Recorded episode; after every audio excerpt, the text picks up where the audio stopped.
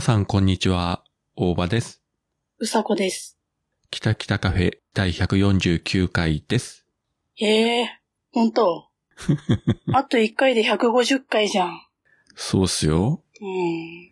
まあなかなかね、150というのを、まあ毎週毎週やっときゃ、えー3年で到達できたんですけれども、まあだらだらっとやっておりますもんで、うんえー4年半ほどでようやく150に、まあ次回たどり着くとはい。いうところでございますけども、うん。特にあの、150回記念プレゼントとか、えー150回記念特別ゲストとか、えーそういうのは何にもありませんので、はい。うん。何も期待せず、次回もお聞きいただければと。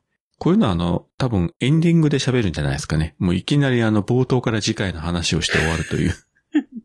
ね。いいんじゃない？というわけで、この収録直前にですね、うん。うさこは何か迷ったことがあるということで、これはぜひ、えー皆様にご説明していただきたいんですが。あの、まあ、それもあるけど、そのちょっと前に起きた出来事も私、ツボにはまってるんですけど、どうぞどうぞ。あの、例によってね、あの、うんまあ、時間が近くなると、まあ、おばさんがね、お知らせしてくれるわけですよ。準備ができた方が、いつでもいいよっていうね、連絡をするんだけど、はい。まあ今日もね、あの、連絡来ましたよ、大場さんの方から。で、私その時何をやってたかって言ったら、ちょっとね、ご飯を食べてて、お腹空いたなと思ってご飯を食べてて、もう終わりかけだったからね、あの、ちょっと待ってっていう返事をしたわけですよ。これ補足しますと、収録してますただいまが、7月、えー30日土曜日のうん、16時をちょっと回ったところです。うん。あんまり16時でご飯を食べるっていうことはないんじゃないでしょうか。私ね、最近さ、こう、朝起きて、こう、夜寝るまでの間にさ、まうんあ、普通の人はさ、朝昼晩じゃん。うん。だけど、まあ大体朝起きて、ね、あんまり食欲が湧かないわけですよ。私の場合ね。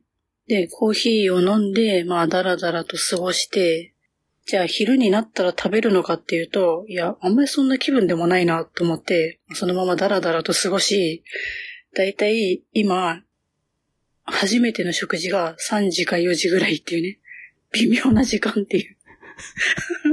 朝食兼昼食が、まあ、16時と。そう、その辺。で、この後、多分数時間後には夜も食べると。多分、9時、10時あたりに。もうさ、規則正しくね、生活しましょうよ。ね。で、その後、だらだらと過ごし、だいたい3時ぐらいになって、なんとなくうっすら明るくなってきたかなみたいな。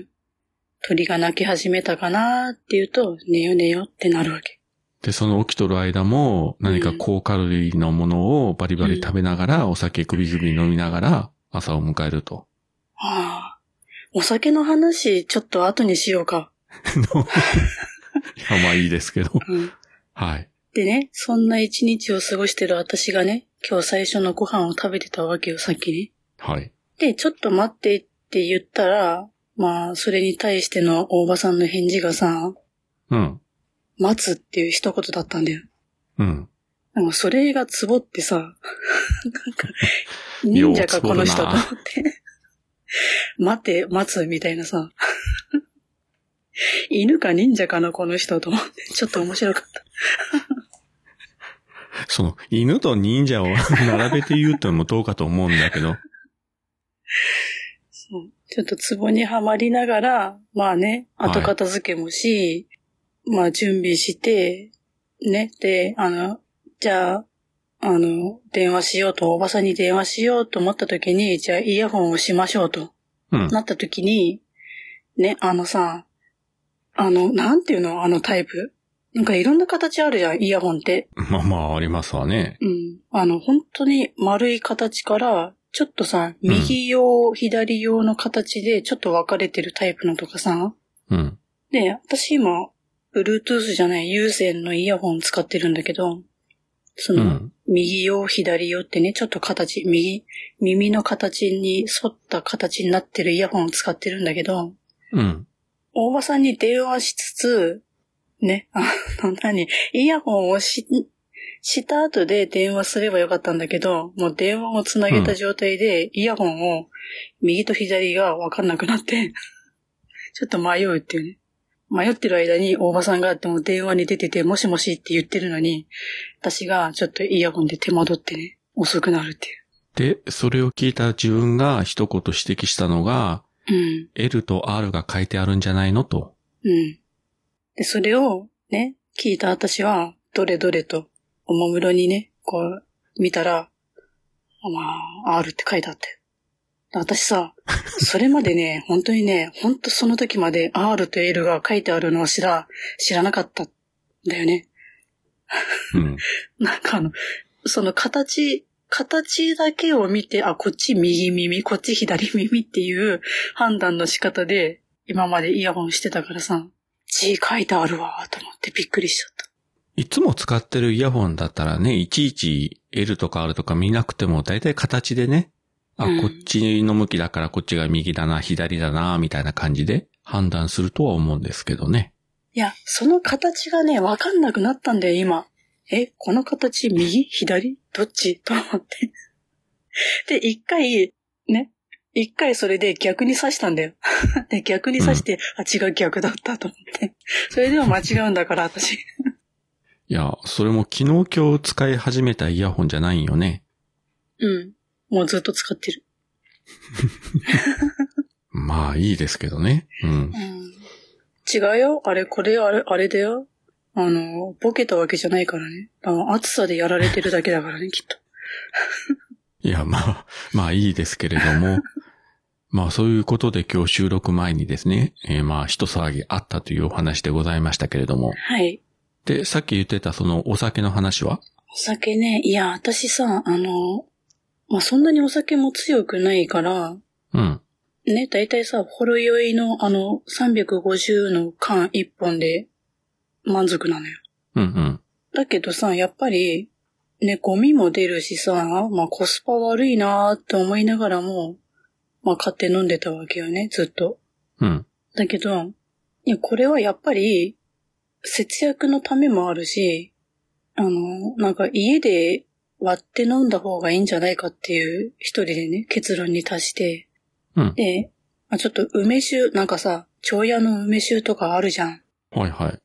あれをね、買って、で、炭酸かなんかで割って飲んだら、家で梅酒のあれできるじゃんと思って、うん。で、私がまず最初に買ったものは、ね、炭酸水なんですよ。うん。で、それもさ、なんかさ、最初、一本買ってさ、で、お試しで作ってみてさ、あこの炭酸水ならいけるぞって確信が持てれば、まとめて買えばいいじゃん。うん。だけど私は何を思ったか、あの、500ミリのペットボトルあるじゃん。はいはあれのさ、あの、24本入りのさ、一箱をさ、買ったんだよ。一気に。味見、味見もせずに。い。24うん。まあ結構な分量で。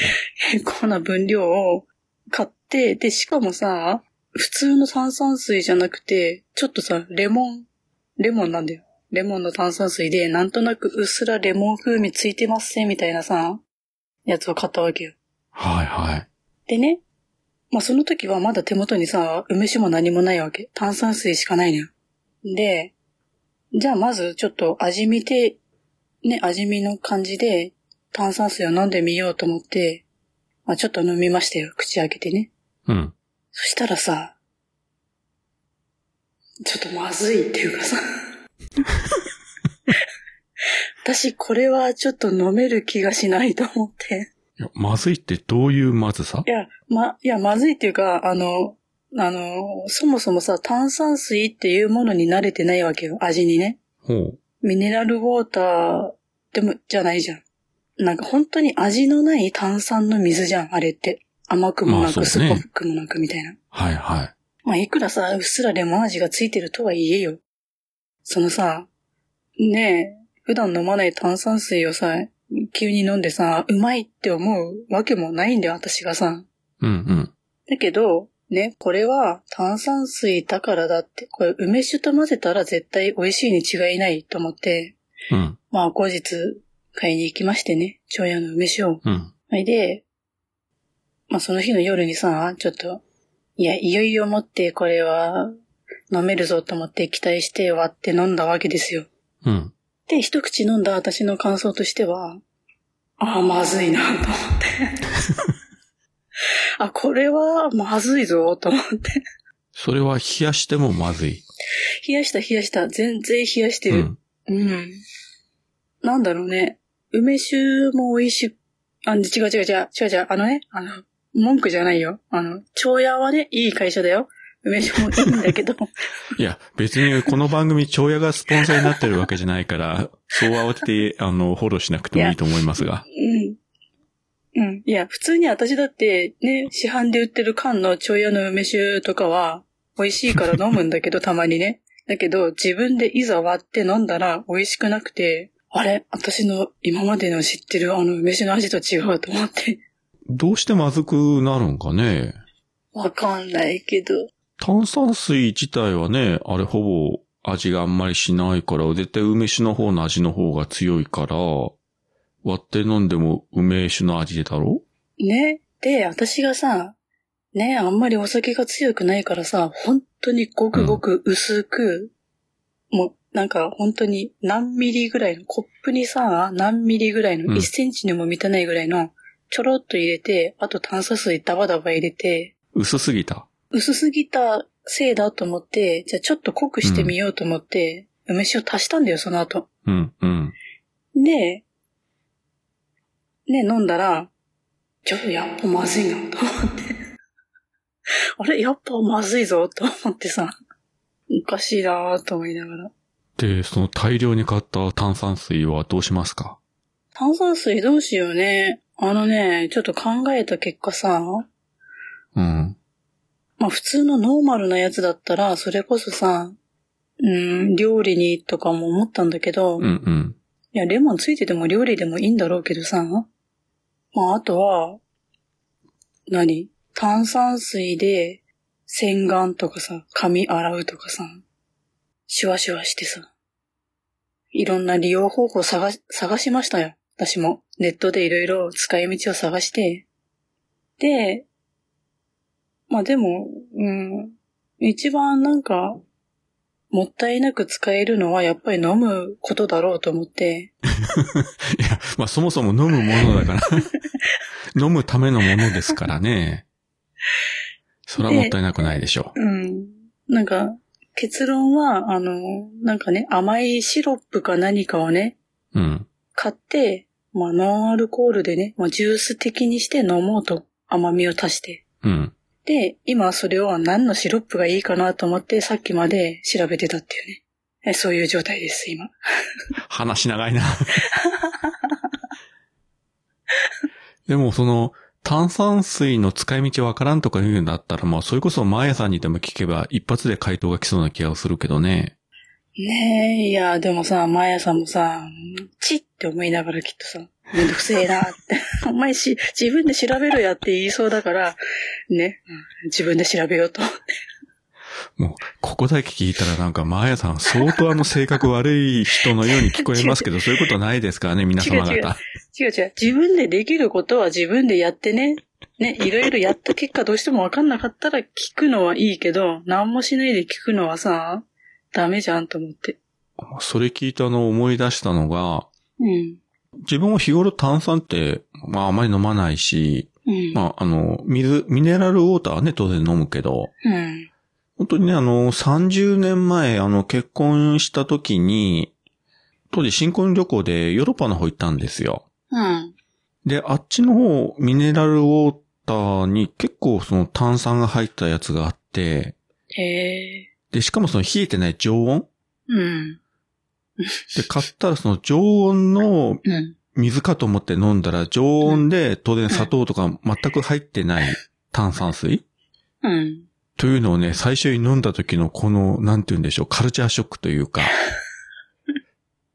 これはちょっときついぞと。冷えてたらね、まだしもだけどね。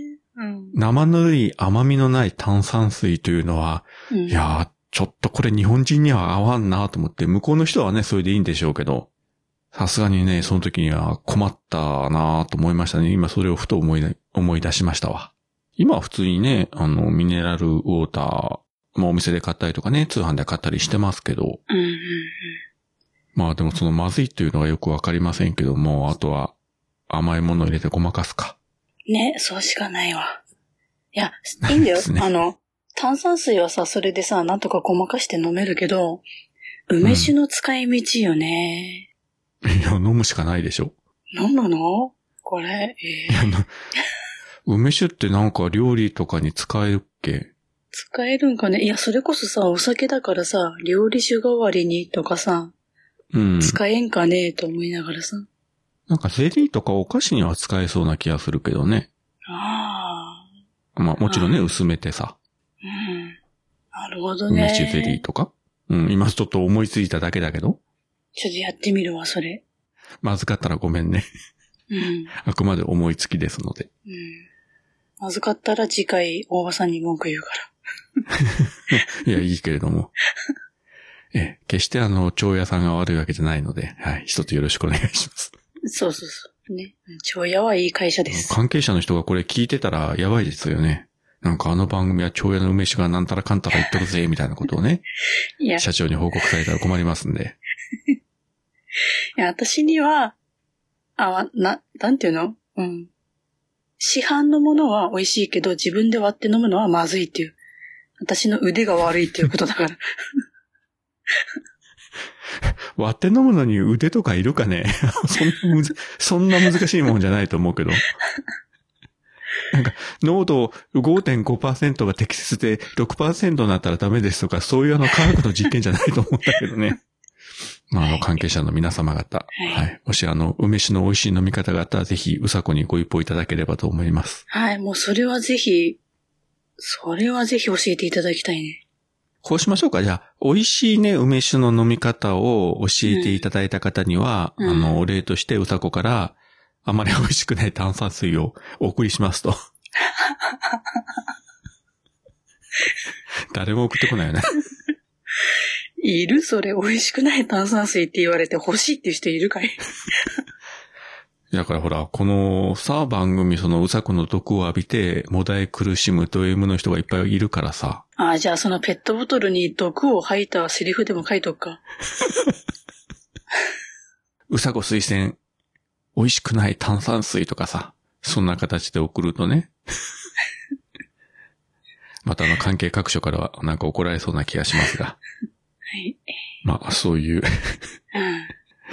なんかでも、おい、美味しくない水、美味しくない梅酒っていうのもなんかいまいちピンとこないんだけどね。うん。でもね、多分ね、それって欲しいって言われても私が送るのがめんどくさいからやらないと思うけうん。いや、それはもうみんなわかってると思うよ。ど。そうか。多分こう言ってても絶対プレゼントとかないだろうな、うん。うん。ということはもう聞いてる皆さん方ね、もう分かってらっしゃるんで。そっか、さすがみんなよくわかってんね。うんだってもう次回150回ですよ。そうだね。150回もこういうトークやってりゃさ、もう大概皆様方あの我々のことをご存知だと思いますんで、そうだねこいつらそんなめんどいこと一切しないぞと。そうだね。はい。まあそういうことでございますよ。うん。ジャックインレーベル音楽とポッドキャストの融合イベント「シャベオン」「エフェロンチーノウォーバードライ」「トゥトゥ」「大大だけな時間」「クー」「徳マスたけし」2022年11月5日土曜日京都トガトガお問い合わせはクマジャックインレーベルまでで、話はちょいと変わりますけれども、うん。えっ、と、昨日7月29日の金曜日ですね、うん。仕事終わってバタバタっと用意して、あの、ジュラシックワールドを見に行ったんですよ。おー、はいはい。公開初日ということで。うん。で、夜7時からの回が取れたんで、うん。まあ5時半過ぎに仕事終わっても、ダッシュで帰って、バタバタっと用意して、うん。ダッシュで映画館行ってですよ。うん。人気作だし、まあ、公開初日ということもあって、うん。結構多かったですね、お客さんは。ほんと。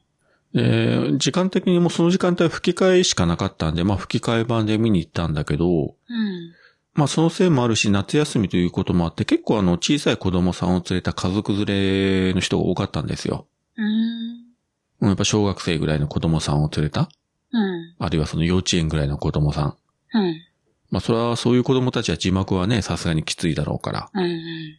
一番小さい子ね、多分ね、2歳か3歳ぐらいの女の子を連れた親御さんもいて、ええ大丈夫なんかいなと、怖くてさ、途中泣き出したりしないかなと思って、それが、まあ、斜め前の席にね、座ってらっしゃったんですけど、うん。まあ、特にこう、泣くこともなく最後まできちんとね、おとなしく見てて、ええええすげえなと思って。さあ、あれじゃない？普段から恐竜見せてんじゃないの？その子に。かもしれないね。まあ、恐竜好きなのか。うん。あまあ、女の子だったんですけどね。うんうん。これがね、その、アンパンマンとかね、クレヨンしんちゃんとかだったら、まあ、普通の光景なんでしょうけどね。うん。まあ、それにしても、やっぱり、でかいスクリーンで恐竜たちを見るっていうのは、いいですね。いかにもこう、夏休みの映画らしくて。ああ、そうね。シリーズが始まって、ほぼ30年経って、まあ、今回、一応シリーズ最終作ということで、あ、そうなんだ。ええそうなんですよ。確か1993年なんですよね。あの、最初のジュラシックパーク公開したのが。確かにあの当時あれを見た時には衝撃でしたからね。まあね。まあ、最初の時からずっと見てるけどさ、面白かったよね。うん。それまでね、なかっただからね、あんな、うん。まあ、CG で作った恐竜映画というやつがさ。うん。うん。今の目でね、ジュラシックパーク見直すと、さすがにあらはね、見えてしまうんだけど、まあ、30年経ってるからね。うん。まあ、それでもやっぱり一番インパクトがあったのが一作目だよなと。あとは、まあ、ある意味その繰り返しになっちゃうんで。そうね。ただまあ今回はその第一作に出てたその主人公の、えー主役の3人、えーっと、サムニール、ローラ・ダーン、えージェフ・ゴールドブラムが再度集まって、うん。で別にその早くじゃなくてもう主役級で出てきてうん。活躍してですね。うん。いやなんかそれもね、すごいなと思って。まあ結構面白く見ましたわ。私もちょっとそれは見たいと思ってたから、ちょっとそのうち行こうかと思うよ。いいっすよ。うん。これはですね、ネタバレになるかあまり言えないんですけれども、うん。実は昨日収録したあの、片隅でちょこっと喋ったんですけれども、うん。予告編には一切出てない、うん。あるキャラクターが出てくるんですよ。おう。まあ、具体的に何かは言いませんけれども、うん。これはですね、人によってはね、見た瞬間にね、おーというような反応を生じるかもしれないし、まあ、ここをね、ちょっとごまかして言わなくちゃいけないから辛いんですけれども、うん。結構ね、えーすごいものが出てきますので、えー楽しみにご覧いただければと思います。ほんと、それは何？私でも発見できるぐらいなの？見逃さないで。ああ全然全然。もうドドーンと出ますんで、うん。大丈夫です。そんなあの、チラッと何かが映ってるとかそういう、そんな話じゃないんで。そうか。多分これはあえて予告編では当然ね、意識して出してなかったと思うんですけれども。まあ見ていただくと、あのことを言ってたんだななというね、分かっていただけると思うんですけれども。わかった。まあ、まだ公開2日目なんで、えーうんもうこのあたりにしときますけれども。はい。やっぱでもこの手の映画は大きいスクリーンで見るのいいっすね。で大きいね、音で見るっていうのは。そうだね。まあそういうことで。いや、大場さんに言わせたらもうどの映画にしても大きいスクリーンで見た方がって絶対言うから。あ、そうそうっすよ。最初から配信でいいですねとか、そういうことはね、言わないし、思っても、そういうことは言わないですね。偉いね。私だったら言っちゃいそうだけどね。だってそれ言ったら、はっきり言って、大して面白くない映画なんで、わざわざそうだね、うんあの、ポッドキャストで言う必要もないし、そうだね。そうなんですよ。大人だね。いや、もう、すいません、還暦近いですからね、いい加減大人ですよ。さすがに。そうだね。いや、あの、精神年齢はガキですけど、うん。肉体年齢はもう還暦ですから。還暦ってさ、もう60じゃん。うん。なんかさ、今のお年寄り、お年寄りっていうお年寄りってさ、うちらぐらいから見るお年寄りってさ、70、80とか90とかそのあたり？まあ、今60歳を、うん、60歳でお年寄りとか高齢者って言わないもんね、まず。言わない言わない。全然若いよね。普通に。だから、そのね、75歳から後期高齢者って言うじゃないですか。うん。ね、健康保険証も後期高齢者いるよってなるけど、うん。いや、75歳で後期じゃないよなと思うんですよ。75歳でまあようやく高齢者と言っていいんじゃないかなぐらいな。感覚的にはね。いや、まあだからさ、なんか、それがさ、昔決まったことで、その、ね、決まったことがずっと流れで今まで来てる年齢なんだろうけどさ、いや、もうなんか変えてもいいんじゃないとか思ったりするけどね。言い方とかさ。そうね。うちらが子供の時に比べるとね、平均寿命も変わってきたし、うん。家族構成も変わってるしさ。うん。だからだんだんほら、例えば、結婚して子供ができてとかいうサイクルも、昔に比べたらどんどんこう遅くなってるじゃないですか。うん。うん。だからその分やっぱり高齢者というふうに言われるような、どんどん後ろにずれ込んでいってるうん。じゃないかなと思いますよね。ね。その辺ちょっとさ、もう、変えていかないとさ、昔決めたからそのまんま行くぜってさ、中身もなんちゃらね、そのまんまでいたら、本当に時代遅れっていうかなんていうか、進歩しないね、日本って。まあ日本だけじゃないのかもしれないけどね。まあそういうわけで、えー中身はガキのまま、ね、60歳を迎える人たちが、まあ自分も含めてたくさんいますけれども、うん。まあまあそれはそれでいいんじゃないかなとは思っております。大丈夫大丈夫、みんなね、うん。みんなそうだから。いや、君が還暦を迎えるときは楽しみっすよ。こんなのが還暦ですとか言ったら、ちょっと大丈夫かなと思っちゃうね。いや、前にも言ったけどさ、うちの姉が、それこそ65歳になって年金を満額もらうようになったわけですよ。今年から。うん。あの人が65か年金を満額もらう年になったのかというね、うん。ある意味こう感慨深いものがありましたね。何やってんだろう全然想像つかないけど、60とか65で自分が何やってるか。まあね、うん。自分だってね、まだこの先のことわかりませんからね、うん。数年後もどうなってるかよくわかんないし、ねまあとりあえず、あの、仕事を辞めて引きこもってるんじゃないかとは思うんですけどね。え。うん。もう早く引きこもりたいと思ってますよ。うん。宝くじ当たんないかね。ね、本当だよね。いや、宝くじ当たったら私さ、本当になんか、アパート経営でもして家賃で暮らしながらなんか、遊んで暮らしたい。あれね、独身ポッドキャスターを集めて、そうそうそうそう。ね。うん。えーとりあえず、1号室には黒柳小鉄が入ると。そうだね。勝手に決めとく。かわいそうにね。一生、一生独身って言われてるようなもんだもんね。いや、決してね、悪い人ではないし、まあネタ的にはね、本人もいろいろ言ってるけれども、うん。どうなるかわかりませんからね。ねいつの日かね、あの、黒柳で急に入籍発表とかさ、あるかもしれないし。え。ねこれはね、わかりませんからね、え。本当に。うん特にあの、男女の仲っつうのはね、全くあの、旗から見てもわかりませんから、ある日突然ということもね、うん、ありますんで、うん。はい。えーぜひ、我々二人は、黒柳小鉄が幸せになることを祈っておりますよ。はい。なんか毎回最近あの、小鉄ネタを言ってるような気がしますが。ねあと、本当にさ、毎週小鉄小鉄って言ってるけど、私さ、黒柳も一回も聞いたことないしさ、小鉄もどんな人かよくわかってないしさ、本当に、本当申し訳ないと思って。とりあえずリンゴさんの弟だということだけ覚えときゃいいんじゃないでしょうか。うん、そうそうそう。もうリンゴさんと仲良くしとけば、まあそれでいいかなと思う。ひどいね。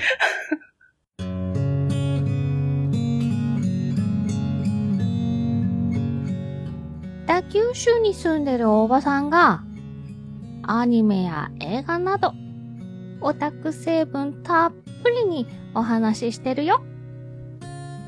北九州の片隅、みんな聞いてね。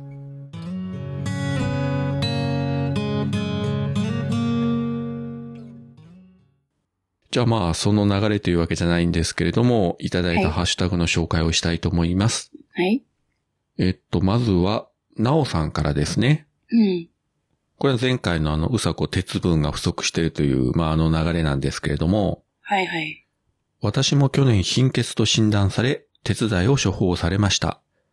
リスナーさんから鉄卵を教えていただき、最終的には鉄瓶に行き着き、今良くなっているかと。えーぜひ使って良くなって、うちに来て。うち、私の旧姓も表札に書いてあると今気がつきました。といただきました。ありがとうございます。ありがとうございます。なおさんちのね、玄関には、なお、うんひーちゃん、たーちゃんとこうね、書いてあるんじゃないかとかいう話をこの前言いましたけれども、うん。旧姓も表札に書いてある。それもなかなかなもんですな。まあいいんじゃない？まあ必要があってのことでしょうけどね。そうだよね。まあ女性の方がね、今大体性が変わるという、そういうことね、まあ慣習的なところもあるんですけれども、うん、うん。まあそんなんでね、いろいろ大変だと思うわけですよ。うん。名字変わるとね、全部あれこれ変わるから。うん。まあそれをあの、うちも結婚した時に妻の方が通帳の口座とかね、運転免許証とか、うん。すべてが変わってしまうとうん。うん。いうことで、当時確かに面倒面倒と言ってましたね。ねえ、いや確かに面倒なんだけどさ。うん。まあ結婚するときも離婚するときもまあ大変でね、めんどくさくてね。うん。うんまあそうだよね。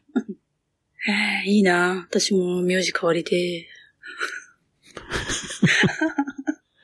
とりあえず表札だけ変えとく？ねえちょっとさ、今思い出したけどさ、あはの、今じゃ考えられないけど、昔さ、あの、うん銀行の通帳ってさ、本人確認いらなくなかった、どんな名前でもさ、作れなかった時なかった？い。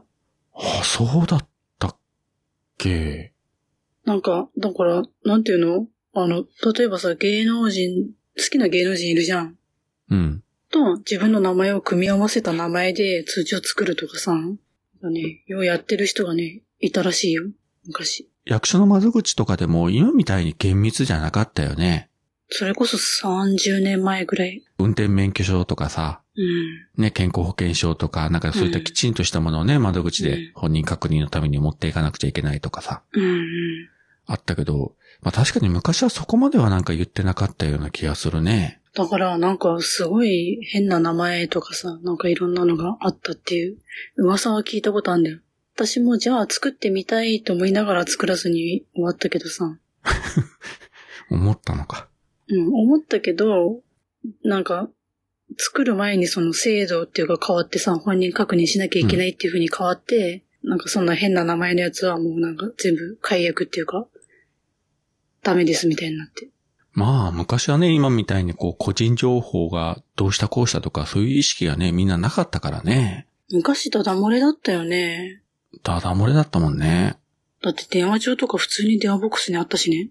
ねそれに個人の名前と住所とね、全部載ってるわけだから。ねすごいよね。え。うん。今じゃ考えられんけどね。まあ、だからっつっていたずら電話、まあ、する人もいるけど、そんなにかける時代でもないしね、わざわざ。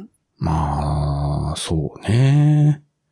まあ今いろいろね、手続き厳しいから、なんか役所で何か手続きしようと思ったら、それこそ免許証とかマイナンバーカードとか、あれの顔写真付きのうん本人確認資料がないとできないこと結構あったりするんよね。うん。ねあ、そうそう、マイナンバーカードといえばさ、うん。カード新しく作ったら、あの、マイナポイント？うん。あれが付きますからっつって、うん。この前、あの、ちょっと用事があって、うちの地元の区役所の方に行ったんだけど、うん。マイナンバーカードの窓口がね、ものすごい人がね、溢れてた。へえ。で、結構あの、高齢者の人が作り方がわかんなくて。なるほどね。確かに自分もサイト見ても、めんどしいなと思ったもん。作るのはこうやってこうやって、うん。自分たちとかだったらもうそのままスマホから、こう申請してとかできるんだけど、まあうん高齢者の人できないじゃないですか。うんうん。で、そのマイナポイントがつくというのも、なんかテレビとかワイドショーとかでやってて、うん。極端に言えば単純に例えば5000ポイントとか言っててもなんかポンと5000円もらえるみたいな感覚でおる人もいるみたいで、うん。あれも結局カード作った後5000ポイントもらえますって時に、例えばその、なんの？ PayPayとか WAON とか、うん。ああいうのにこうポイントが付加されるような形になるけど、それがまたわかんなくて、うん。そういう人たちがあの窓口に殺到してるみたいな。いや、わかりづらいよ。お年寄りとかなんて。いや、だって自分があの、見てもわかんなかったもん、よく。うん。うん。うんできなくはないけど、めんどしいなと思って、うん。もうちょっとね、簡単にしていただきたいですわ。本当に、私もさ、毎回なんか、市役所行く用事があってたまに行くんだけどさ、うん。そのたんびに、あ、マイナンバーのカード作らないと、って思って。まだ作ってないからさ、作らないと、って思って、いつも忘れて帰るんだけど。ぶっちゃけ運転免許証持ってたらさ、本人確認としては、十分だからね、わざわざマイナンバーカード作らなくてもね、まあね。困ることはないというか、うん。逆にあの、免許証を持ってない人だったらあった方がね、便利っちゃ便利なんでしょうけどね。そうね。まあ、そういうことでございます。はい。えっ、と、お次は、マシュさんからですね。うん。有力第705回、えーおさゆネタからのキタキタカフェ148フレーバー、鉄分で左右を作って、鉄分補給で口内炎克服まで。うさこさん、これも買ったことだけ覚えているというオチが次回のキタキタカフェで聞けることを楽しみになりました。といただきました。ありがとうございます。ありがとうございます。鉄瓶を買って買っただけで満足して終わったというあの話ですね。うん。まだその直したままですか？はい。そっか、鉄分取ってる鉄分。そのまんま、取ってない。取だってないよ。からお医者さんが 言ったんでしょ？鉄分が不足してると。言われたね。ねえ。うん。鉄分と、あと何かが足りないと。うん、多分ビタミンだと思うね。おそらく。どっちにしてもどっちも取ってないと。どっちも取ってない。だね、あの前も言ったけどさ、あの一日分の野菜のあの野菜ジュースをね、飲んでるから多少のビタミンぐらい取れてるかなと思って気休めに飲んでるけど。いや、まあ、ビタミンは取れるけど、鉄分は取れないんじゃない？あんまり。鉄分ね。鉄ね。ほんとね、あの後ね、あいや、あの後さ、鉄瓶出してじゃあ採用と思ったんだけど、思っただけでさ、なんかめんどくさくなっちゃってさ。もう鉄瓶舐めとけよ。ペロペロと。それでも鉄は補給できそうな気がしてきたわ。まあ補給できる、そうだね。もうね、毎日毎日すり減るほど舐めてください。ああ、わかった。いや、わかったって、毎回わかったって言うけどさ、本当にね、収録終わるとね、やれやれと思って、忘れるんだよね。あの、録音ボタンをね、停止を押した瞬間にもう忘れてるというね。そう、もうね、過去のこととして終わりって、この話終わりってなるんだよ。でもさ、金払って買ったんでしょ、鉄瓶。そう、私ね、何、なんで鉄瓶を買ったかって最初ね、何を持って買ったかっていうと、左右じゃなくて、うん。なんか、美味しい日本酒をなんか熱燗でもちょっと作って飲んでやろうかと思って、買ったんだけど、よ、よく考えたらさ、そんなにお酒強くないのにさ、熱燗とか飲めるわけねえじゃんと思ってさ、だって冒頭351缶飲みは十分って言ってたのに、なんで扱うの で、そのためにわざわざまた鉄瓶まで買うというのが、なんかこう、絵面に惹かれたわけでしょ？あの中そうに、うん。あれでお酒を温めて飲むっていうのがなんかかっこいいみたいな。そう、その鉄瓶と、そのおちょこ2個セットでさ、はそれもさ、なんつうの？あの、そこら辺に売ってる安いさ、安物の、い。うん。ね、セールで売ってるみたいな鉄瓶じゃなくて、ちゃんとどこどこの、なんとか県のなんとかさんが作ったみたいなさ、ちゃんとした鉄瓶なんだよね。なんとかのなんとかさんってまたバクとした情報だけど。そう、それなりのいいお値段したやつを買ったんですよ。はうん。まあ眠ったまんまだけどね。あ、もったいない。さっきのあの炭酸水もそうだけどさ、うん。いちょっと考えて買おうよ。や、考えたの、考えて買ったんだよ。一応ね。ポチってる時はちゃんと考えた結果、よし、これだと思って買ってんだよ。あ、ごめん。あのーじゃあ言い方が間違えた。うん、買ったものは使おうよ。うん。ね？有効活用しようん。そう、有効活用するために、今ね、シロップ選んでるかう。もうなんか本末転倒のような気がするよね。もはやね炭酸水とか梅酒よりももうシロップの方に頭がいってしまってさ。で、またこれで買ってさ、いや、なんかこのシロップ甘すぎるからもういいやとか言ってさ、一口舐めて終わるとかさ。そう、ありそうで怖いんだよ。そのシロップもさ、なんかさ、調べててさ、600ミリぐらい入ったやつさ、買おうとしてんの。もちろんさ、シロップだからさ、原原液じゃん。まあめちゃくちゃ甘いよね。あれ、これ失敗したらどうしようと思いながらさ。もう一番量少ないのにして。ちっちゃいのにして。被害を最小限に。そうだね。あの、君の財布もさ、ドラえもんのポケットじゃないんだからさ、無限にお金が出るわけじゃないでしょ。そうなんだよ。そういうさ、変なもの買ってってさ、自分の食費を減らしてんだよ。もう本末転倒極まりだな。もうちゃんとしたもの食べてよ。本当だね。いや、最近ね、あの、本当オはいートミールばっかりだよ、私。いや、もちろんオートミールもね、もちろんそれはそれでいいんだけどさ、うん。そればかりというのはちょっと良くないんで。ね。痩せないけどね、あれから一向に。知らんがな。外出て歩きなはい。え、だって暑いんだもん。夜中起きとんなら夜中歩けよ。え、夜中変なやついるから怖いじゃん。わがままだね。はい、じゃあ次行きます。はい。黒柳りんごさんからですね。えーこれも前回の感想で、開始から爆笑、大場さんの的確なツッコミ、そしてタイトルになるうさこさんの名言。鉄瓶あるんかーい。鉄分ビタミンもちゃんと取ってください。24は私も最近気になってますが、長くてなかなか手を出せていません。でもイケメン見たいなぁといただきました。ありがとうございます。ありがとうございます。前回あの海外ドラマの24の話をね、うさこがしてましたけど。うん。で、あの後続きは見たんですか？見てる見てる。今ね、シーズン3の中盤ぐらい。おお結構行ってますな。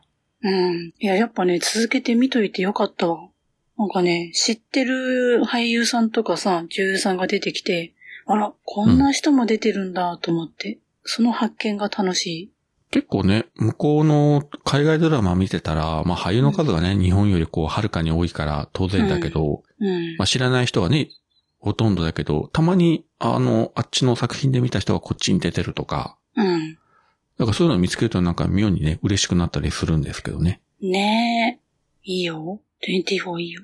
俳優の層が厚いよね。そうだね。本当にもういろんな役にこうあった人がさ、どんどん出てくるしさ、うん。日本だったらさ、まあ言っちゃ悪いけどさ、うん、大体出てくる人同じじゃん。そうだね。うんそうだね。まあ映画だとね、またちょっと違うんだろうけど、うん。特にあのミニシアター系の映画とかだったらね、逆に日頃見ない人がよく出るけどさ、うんうん。ドラマだったらまあ大体ね、脇役で出るのはもうこの人とこの人とか、もう大体決まってるし、ねそれに比べて向こうのドラマは本当に層が厚いなぁとね。え。うん。あの、最近自分も配信とあとワウワウでもやってますけれども、まあ、いわゆる刑事物というか、あの、FBI というね、ドラマシリーズずっと見てるんですけど、うん。まあ、これ FBI 捜査官が主人公のドラマで、まあうん、基本1話完結。うん。で、そのメインのシリーズが今シーズン3までが日本でも放映されて、で、人気が出て、スピンオフのシリーズもできて、うん。さらに最近、えースピンオフとしては2本目のシリーズも始まって。ずっと見てるんですけども、うん。いやーね、すんげえ面白いですわ。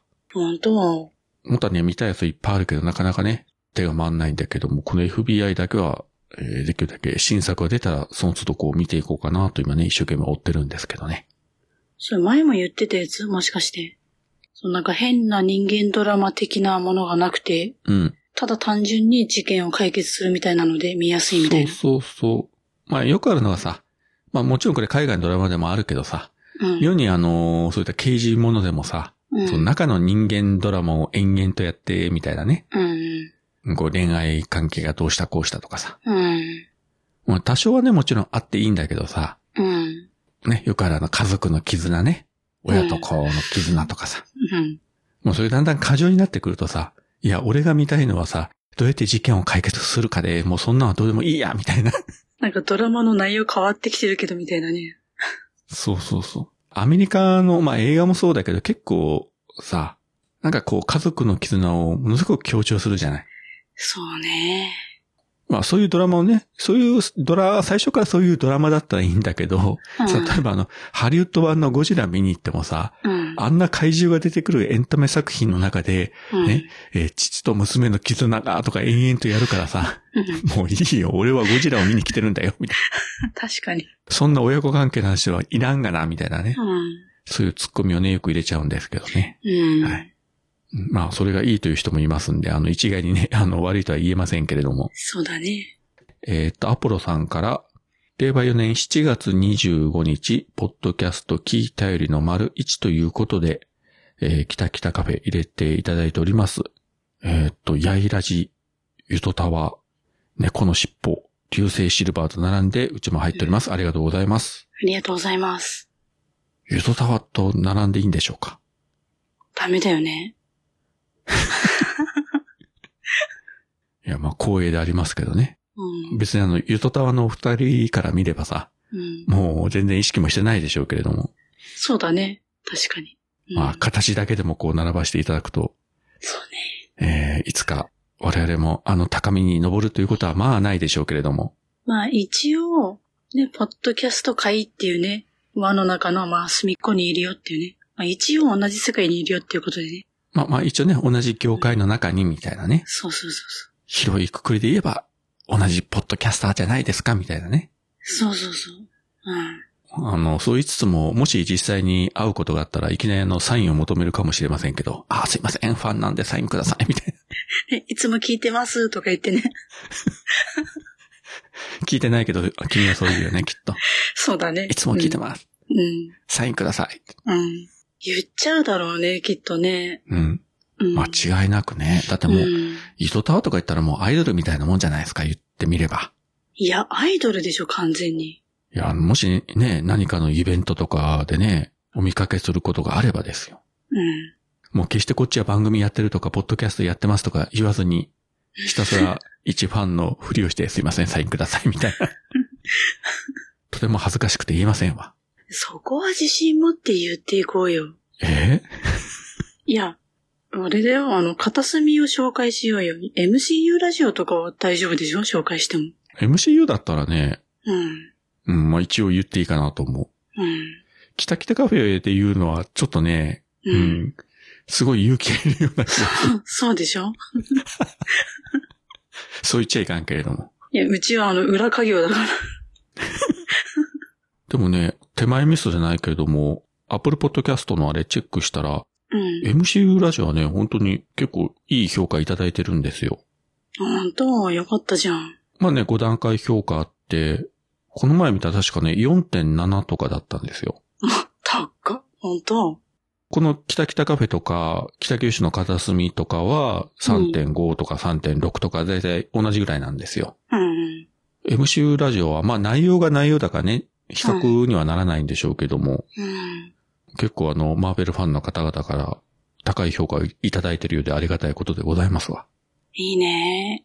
いいな、そういうさ、なんか恥ずかしげもなく堂々と言える番組あっていいよね。まあ、あれは言えるかなと思って、先週の日曜日、24日だったかな？日曜日に、それこそあの、マーベルが今後のあの、展開というか、作品こういうのやりますってバーッと発表して、うん。これ日本時間のその日曜日の午前中に発表して、うん。今やってるフェーズ4は次のブラックパンサーで終わって、この後フェーズ5がこれだけやって、フェーズ6がこれだけやってとかいうのをドドドーンと出して、はいはい、うん。見た？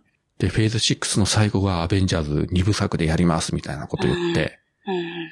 で、それ見て、あ、やっべ、これ喋んないといけないなとか思ったら、ゆうすけさんから、あの、なんか同じ思いの感じでメールが来て、うん。いや、でも自分今日、今夜、あの、仕事で夜勤なんですよね、って言うから、じゃあもうすぐ撮ろうっつって、うん。その30分後に収録開始したで、シャカシャカっと喋ってね、出しましたけど。すごいね。そのさ、同じことを思ってるそのタイミングもいいっていうかさ、すごいね。さすが相方って感感じするけど。いやーやっぱりね、マーベルファンとしてはさ、これだけ次の作品群がドーンと発表されてさ、うん。喋んないわけいかないでしょっていうような感じでね。うん。うん、急遽撮って出しましたけどね。いいね。まあ逆に言えばあの番組って、マーベルに興味がない方からすれば一切興味がない番組なんで、うん。誰にでもお勧めしてね、皆さんどうぞ聞いてくださいとか、そういう番組ではないんでね。まあね。非常にこう、リスナーを限定してるという、まあその限定した中では、結構いい評価をいただいてるんかなと思いますけどね。うんうん。だから、キタキタカフェとはね、全く全然、なんて言うんでしょうね。リスナー層が違うというか、作り方も違うし、うん。だからこそ面白いんで、同じ形の番組をね、複数やってもあまり楽しくはないでしょうけど、全部違うやり方やってるんで、まあその意味では、まあね。片隅も、キレイトもそうですけれども、自分的には楽しいですよね。はい。ということで、え、はい。皆様方もぜひ、ポッドキャストやりましょはい。あのね、そう、私それに関してね、ちょっと言いたいことがあったんだよ。う。はい。あの、それこそさ、私みたいな人はね、やった方がいいと思うんだよね。えっと、私みたいな人っていうのはどういうふうに定義したらいいでしょうか？うん、すぐ忘れる人。それざっくりとしたあれだな。すぐ忘れる人は、ポッドキャストをやるべきだと。あの、声でちゃんと残るじゃん。うん。で、しかもちゃんと相方の、相方を見つけて二人でや、まあ、うん、まあ見つけなくてもいいけど、まあ、声で残しといた方がね、いいと思うんだよね。それこそさ、うんおっさんじゃないけど、うん。ね、日常のなんとかってこんなことがあったみたいな感じで話しとけばさ、まあ残るじゃん。で、まあそうね。うん、それを聞いた人がさ、まあ反応してくれる人がいたらさ、そういえばなんとかさん、あれってどうなりました？みたいなの聞いてくれるとするじゃん。うん。そうすると、その反応を見て自分が思い出すわけよ。あ、そういえばこうだった、みたいなさ。喋ったことを忘れても反応で思い出すみたいなさ。ね、私みたいにさ、鉄瓶を鉄瓶をって毎週言っててもさ、それでもやらない女もいるけど、まあ多分ね、次回も言うと思うんですよ。で、鉄瓶はどうなりました？舐めてますか？とね、私は聞くんですよ。ね、炭酸水どうなりました？って聞くんでしょ。シロップどうなりました？みたいな。いね、や、シロップ届いたけど、一口舐めて甘すぎたから、そのまましてますとかね。ね。だからね、あの、その何？病院行く行かないの話もしかり、なんか生存確認的なさ、なんか多分あの話もね、私一人だったら絶対病院もめんどくさくてやっぱりやめたみたいになってたかもしれないんだよ。だけど、結果を教えてくださいって言われると、行かなきゃいけなくなるじゃん、病院に。もちろん、もちろん。まあ結果、病院に行ってまあ何でもなかったけど、その健康的な面でもさ、いいっていう。健康のために、ポッドキャストをやりましょうと。そう、長生きするためにね。心身ともの結果、健康のために。まあ本当その意味では、ポッドキャストってこう、間口が広いというか、いろいろなね、側面があるんで、ね、そういったことを目的としてやってもいいし、まあ特に何も考えずにね、しゃただ喋るだけでももちろんいいし、はい。もう何でもありの世界なんで、えー皆様方ぜひ、機会がありましたら、ね、あの、今、リスナーのみやってる方々も、とりあえず始めてみてはいかがでございましょうか。はい。で、こんなね、ダラダラしてる我々二人も、もう次回150回まで行きましたんで、うん。まあ、150回スペシャルは何もないですけれども、うん。まあ、次回も普通に、えー雑談して、うん。えー鉄瓶と炭酸水とシロップのその後の顛末をお話してるんじゃないかと思いますので、えーまた期待してお聞きいただければと思います。期待するかこれを。結構今日は長く喋りましたね。もう1そうだね。時間ぐらい喋っておりますが。うん。じゃあまあこんなところでいいですかね。はい。はい。というわけで今回もお聞きいただきありがとうございました。ありがとうございました。それでは皆さんさようなら。さよなら。